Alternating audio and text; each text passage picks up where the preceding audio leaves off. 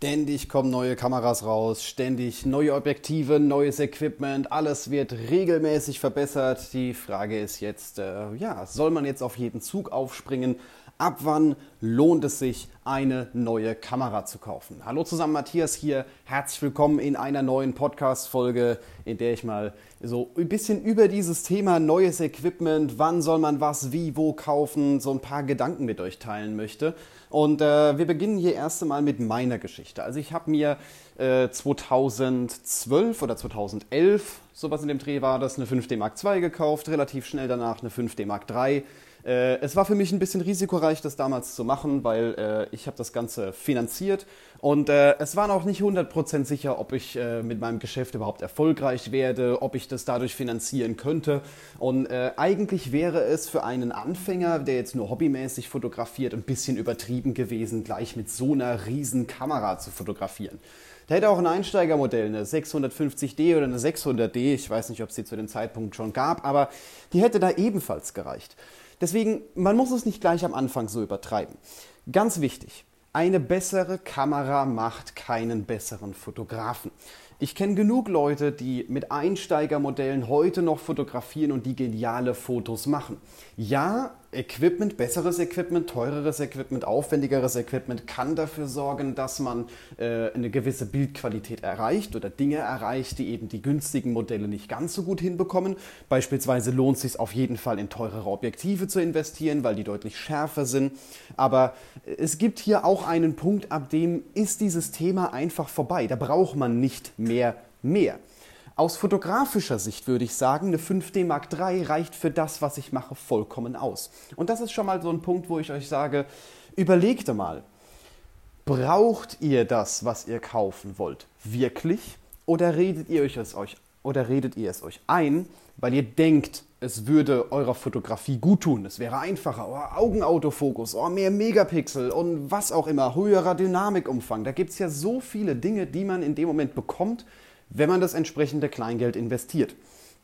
Ich habe auch schon länger überlegt, nachdem ich ja jetzt, äh, ich glaube, sieben oder acht Jahre lang hier mit äh, den gleichen Kameras fotografiere, ähm, lohnt es sich, auf eine spiegellose Kamera zu gehen. Es kam ja dann von Sony der Boom, hey, äh, Alpha 7, 1, 2, 3, äh, ich denke mal 4 wird demnächst auch rauskommen. Die äh, R4 ist schon vorgestellt, die S3 ist schon vorgestellt. Also äh, hier gibt es einige geniale Kameras, aber ich habe lange nicht gewechselt.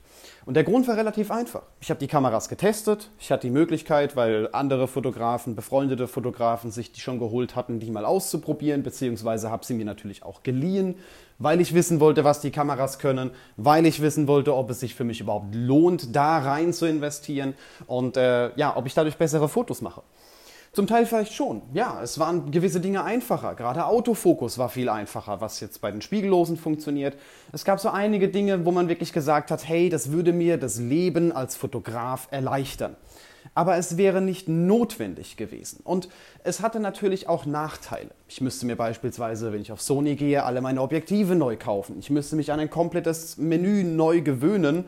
Und äh, man vergisst oft einen ganz wichtigen Punkt. Man hat jetzt mit dieser Kamera, ich habe jetzt mit der, mit der 5D Mark III, da habe ich mit Sicherheit schon 400, 500.000 Bilder mit der gemacht, so viele Aufträge gemacht, in so vielen Ländern mit der Kamera gewesen. Ich weiß 100 Prozent, was diese Kamera kann und was diese Kamera nicht kann ich müsste mich bei einer neuen Kamera da erste Mal wieder drauf einstellen. Ich würde vielleicht fotografieren wie mit der alten. Ich würde vielleicht äh, irgendwelche Limits überschreiten und dann feststellen, so, ah, das hat dann doch nicht funktioniert oder sowas. Ich weiß exakt bei meiner Kamera aktuell, wie weit ich sie bringen kann, wie hoch der ISO-Wert eingestellt werden darf, wenn ich ein Bild über- oder unterbelichte, wie weit ich das in der Bearbeitung noch drücken kann. Ich kenne mein Display in- und auswendig. Ich weiß, welche Macken sie hat. Jede Kamera hat Macken, das kann mir niemand erklären, dass, keine, dass eine Kamera perfekt ist. Aber ich weiß, wie ich damit umzugehen habe. Ich kann sie blind bedienen. Ich finde jeden Menüpunkt sofort was bei Sony in dem Moment nicht der Fall gewesen wäre. Da habe ich dann, äh, wenn ich Aufträge damit gemacht habe, um es auszuprobieren, wirklich mal länger gebraucht, um schauen zu müssen, ah, oh, äh, ich brauche für diesen Film ein Logprofil. Wo stelle ich das nochmal genau ein? Und ich würde mir es gerne auf dem Display äh, mit äh, trotzdem in Rec 709 anschauen, also ohne dass das Bild so entsättigt aussieht. Wo stelle ich das denn ein? Und dann sucht man Ewigkeiten, das kostet Zeit. Bei Canon würde ich das blind finden. Deswegen ähm, hat es so ein klein bisschen gedauert, bis ich hier wirklich eine Entscheidung getroffen habe. Und die Entscheidung wäre fast auf eine Sony Alpha 7 III gefallen. Doch äh, obwohl ich von dieser Kamera begeistert bin und obwohl es eine schöne Kamera ist, ist sie jetzt wirklich bei der R6 geblieben. Die R6 wurde vor kurzem vorgestellt, die R5 und die R6. Ähm, da habe ich auch wieder überlegt, soll es eine R5 werden, soll es eine R6 werden? Beide Kameras waren Favoriten, die in dem Moment das gebracht hätten, was ich gebraucht habe. Da würde ich euch im Übrigen auch vorschlagen, macht euch eine Liste, was braucht ihr, was ist muss, um eure tägliche Arbeit, um das, was ihr fotografiert, wirklich umsetzen zu können. Beispielsweise bei mir ist es eine gewisse Megapixelanzahl, ein Vollformatsensor, weil das meinem Bildstil entspricht, weil ich den brauche, um eben meine Bilder so aussehen zu lassen, wie sie aussehen. Ginge bestimmt auch mit APS-C, aber äh, das ist mein Style. Darauf ist all meine Arbeit ausgelegt, darauf ist meine Erfahrung ausgelegt, deswegen bin ich ein Fan von Vollformatsensoren. Das ist schon mal ein Muss. Ein gewisser ISO-Umfang ist ebenfalls ein Muss. Also ich sage mal, bis 3200 muss sie verwendbar sein. Ähm, Genau, das sind so meine zwei großen Feature. Dann noch ein bisschen, klar, Autofokus muss funktionieren, zwei Speicherkartenslots oder sowas in der Art, das ist ebenfalls wichtig. Und dann gibt es so Nice-to-Have-Sachen. Sowas, was nicht zwingend notwendig ist. Beispielsweise ein Klappdisplay. Wenn man sich, äh, ich filme ja ebenfalls und äh, wenn man Vlogs macht, wenn man sich selber filmt, ist ein Bildschirm, den man umdrehen kann, um sich selbst nochmal sehen zu können, ein äh, gigantischer Vorteil und das haben die Sony-Kameras beispielsweise nicht. Ähm, ansonsten 4K wäre beispielsweise was Schönes und ein Video-Autofokus wäre was Schönes. Das kann meine aktuell nicht. Und äh, hier habe ich auch bei Canon lange gewartet, weil die bei 4K immer so leicht ins Bild reingekroppt haben. Also das Bild wurde dann zugeschnitten. Ich hatte nicht mein komplettes Weitwinkel zur Verfügung und das hat mich so ein klein bisschen gestört. Das wollte ich nicht. Ich wollte das, wenn dann, anständig haben. Und das ist momentan bei der R5 bei der R6. Beide können in dem Moment kropffreies 4K, sogar 6K oder 8K. Ich weiß es gerade selber nicht genau, aber sie sind beide meine Favoriten. Warum jetzt die R6 und nicht die R5? Na, die R5, die kann zwar ein bisschen mehr, sie hat mehr Megapixel, sie hat äh, ja eben die doppelte bzw. auch die vierfache Auflösung bei Video, doch ähm, ich brauche das nicht. Wofür brauche ich das? Wenn ich mir dann Equipment hole, und benutze die Hälfte von dem, was es anbietet, überhaupt nicht, dann war es ja jetzt keine Fehlinvestition, aber warum habe ich es mir dann geholt? Das ist das gleiche wie mit Objektiven. Ich besitze wirklich hier vier Objektive. Ich habe ein 50-1.4 äh, von Canon, beziehungsweise auch das 50-1.8, aber das ist eher so äh, Requisite bei mir. Ich habe äh, das 85-1.8, ich habe das 35-1.4 und ich habe das 1740. Für meine tägliche Arbeit sind diese Objektive ausreichend. Die, die, decken alles ab. Ich kann damit super fotografieren, super Fotos machen. Ich kann damit arbeiten. Jetzt könnte ich natürlich hergehen und sagen, hey, ich brauche das Objektiv, das Objektiv, das Objektiv. Ich brauche es aber nicht. Ich hätte es nur gerne. Ebenfalls ein großer Unterschied. Und wenn ich jetzt hergehe und ähm, ja, wirklich wechsle, ist es vielleicht auch an der Zeit, mal in neue Objektive zu investieren und zu sagen, ich äh, nutze die Performance von den spiegellosen Kameras und kaufe mir eben auch spiegellose Objektive speziell dafür.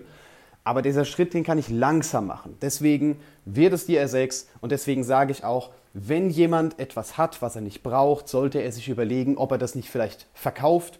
Ich habe auch teilweise Aufträge, wo ich sage, hey, ich brauche vielleicht mal ein Teleobjektiv, das ist aber so selten, dass ich mir das leihe.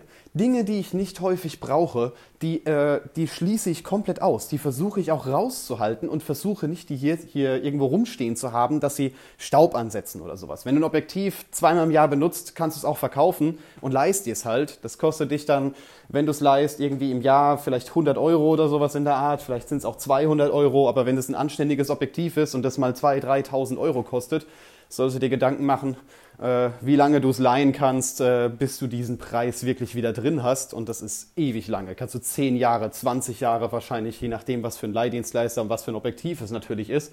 Ähm, von daher ist das auch meine Strategie dahinter erfordert manchmal ein bisschen Planung. Geht jetzt nicht so, dass jemand anruft und sagt, hey, äh, kannst du mal morgen Wildparkfotos machen? Das ist jetzt kein typischer Anruf für mich, deswegen äh, schließe ich das auch so ein klein bisschen aus. Aber äh, das ginge natürlich nicht so schnell und so kurzfristig. Doch oft ist es so, man braucht dieses kurzfristige und schnell und hier und da und sonst irgendwas überhaupt nicht, wenn man so einen gewissen ähm, Grundbestand hat. Ich habe zwei Vollformatkameras, ich habe die Objektive, die ich brauche, ich kann fotografieren, egal was quasi passiert. Und wenn ich Dinge brauche, die ich nicht habe, weil ich sage, ich habe einen größeren Videoauftrag, weil ich sage, ich habe beispielsweise äh, irgendwie einen Auftrag, wo ich Teleobjektive brauche, weil ich sage, ich bräuchte GoPros oder was auch immer, dann äh, kann ich mir die leihen. Und dieses Leihkonzept, das finde ich richtig genial, weil man braucht als Fotograf nicht mehr alles vorrätig haben. Ich brauche hier keine 60 Kameras rumstehen zu haben oder 500 Objektive, nur um jeden, jede Eventualität abdecken zu können, sondern wenn ich vorhersehen kann, vorhersagen kann, der nächste Auftrag, der bräuchte vielleicht dieses Equipment, da wäre das essentiell wichtig. Das kann man mit der Erfahrung ja irgendwann mal sagen, dass man sagt, hey, ich brauche das, dann habe ich Connections, die in dem Moment hergehen und mir das zur Verfügung stellen. Guter Partner in dem Moment ist äh, objektiv-verleih.de. Das ist der René Sturm, der äh, sorgt eigentlich dafür, dass in kürzester Zeit Equipment bei dir auf dem Tisch liegt. Äh, braucht auch keine Kaution oder sowas in der Art, das ist alles versichert und äh, von daher ist das eine relativ einfache Sache. Ebenfalls nach einem ähnlichen Prinzip arbeitet Gearflix. Der Nachteil für mich an Gearflix ist, äh, man kann es nur wochenweise mieten. Das heißt, wenn ich was länger bräuchte, dann wäre Gearflix mein richtiger Ansprechpartner. Wenn ich sage, ich brauche es nur zwei, drei Tage oder vielleicht vier Tage oder sowas in die Richtung, dann gehe ich zu Objektivverleih. Das ist meine Strategie dahinter. Ich weiß nicht genau, wie ihr jetzt darüber denkt. Äh, ob ihr jetzt sagt, hey, ich brauche ganz viel, ich muss alles abdecken können, oder ob ihr vielleicht nicht drüber nachdenkt und sagt, hm, dieses Objektiv da, das habe ich schon so lange nicht mehr benutzt, eigentlich brauche ich es nicht. Sollte ich es irgendwann mal brauchen, kann ich es mir leihen.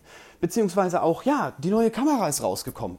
Aber ist die Sony äh, Alpha 7S 3 wirklich so viel besser als die Alpha 7S 2? Oder äh, beziehungsweise liefert sie mir so einen großen Mehrwert, dass ich sage, ich kann da rein investieren, ich kann die mehrere tausend Euro, ich weiß gerade aktuell gar nicht, wie viel sie kosten wird, ähm, ich kann die investieren und mein Video ist dann auch, beziehungsweise mein Foto ist dann auch um diesen Preis besser. Darüber solltet ihr nachdenken, das solltet ihr machen und äh, dann wird sich die Frage, wie viel man in Equipment investiert, ja, schon so ein bisschen kleiner anhören, weil so viel braucht man eigentlich gar nicht. Ich bin der Meinung, am Anfang kann man mit einer APS-C-Kamera, egal ob Spiegelreflex oder spiegellos, und ein, zwei Objektiven, irgendeinem normalen Weitwinkel, einer Festbrennweite, relativ gut fotografieren und kann quasi alles machen. Und erst, wenn das ans Limit stößt, wenn man sagt, hey, ich fotografiere Hochzeiten, ich brauche, ich fotografiere Sport, ich brauche eine gewisse Bildleistung, eine gewisse Serienbildleistung, ich brauche vielleicht äh, einen gewissen ISO-Wert, da muss die Kamera mithalten können. Dann kann man drüber nachdenken, ob man nicht vielleicht doch hergeht und sagt, hey, ich wechsle mein Objektiv, ich wechsle meine Kamera, ich kaufe mir hier was Neues, ich investiere in etwas, probiere es natürlich vorher aus, das würde ich euch sowieso immer sagen. Also ich werde auch keine R6 kaufen, ohne sie vorher ausprobiert zu haben. Deswegen dauert das bei mir auch noch ein kleines bisschen. Äh, einfach weil ich sage, hey, die letzte Kamera, die habe ich acht Jahre lang benutzt. Wenn ich die nächste jetzt noch acht Jahre lang benutze, dann muss das eine richtig anständige sein. Dann muss die auf jeden Fall funktionieren und dann ist das kein Kompromiss oder ich sage nicht, ich kaufe es mir, weil ich es jetzt haben will, sondern es muss funktionieren. Und das ist ein bisschen das, was ich euch in dieser Podcast-Folge mitgeben möchte. Achtet nicht so extrem darauf, immer die neueste Kamera zu haben, sondern achtet vielleicht eher ein bisschen darauf, dass ihr um dieses Drumherum denkt. Es äh, gehört ja noch viel mehr dazu. Es gehört ja Licht dazu, Bildgestaltung, Komposition. Das ganze Thema kommt ja ebenfalls noch mit rein. Und die Kamera macht zum Schluss, ja, so 20 bis 30 Prozent von einem Foto aus. Von daher denkt ihr mal drüber nach, was ihr braucht, was ihr habt und ob es wirklich notwendig ist, hier noch einen draufzusetzen. Gut, das war's soweit. Mich würde natürlich auch eure Meinung interessieren. Wenn ihr wollt, könnt ihr mir gerne eine Sprachnachricht über die App Anchor schicken. Wenn ihr auf anchor.fm geht, könnt ihr euch ein kostenloses Konto anlegen und könnt ihr einfach auf meinem Podcast eine Sprachnachricht schicken. Dann habt ihr direkt Feedback, habt ihr mir direkt Feedback geschickt zu dieser Podcast-Folge und ihr schickt mir einfach Themenvorschläge an podcast.matthiasputz.com. Das war's für heute. Ich wünsche euch einen wunderschönen Tag. Gebt mir gerne Feedback auf diese Podcast-Folge und wir hören uns einfach in der nächsten Folge wieder.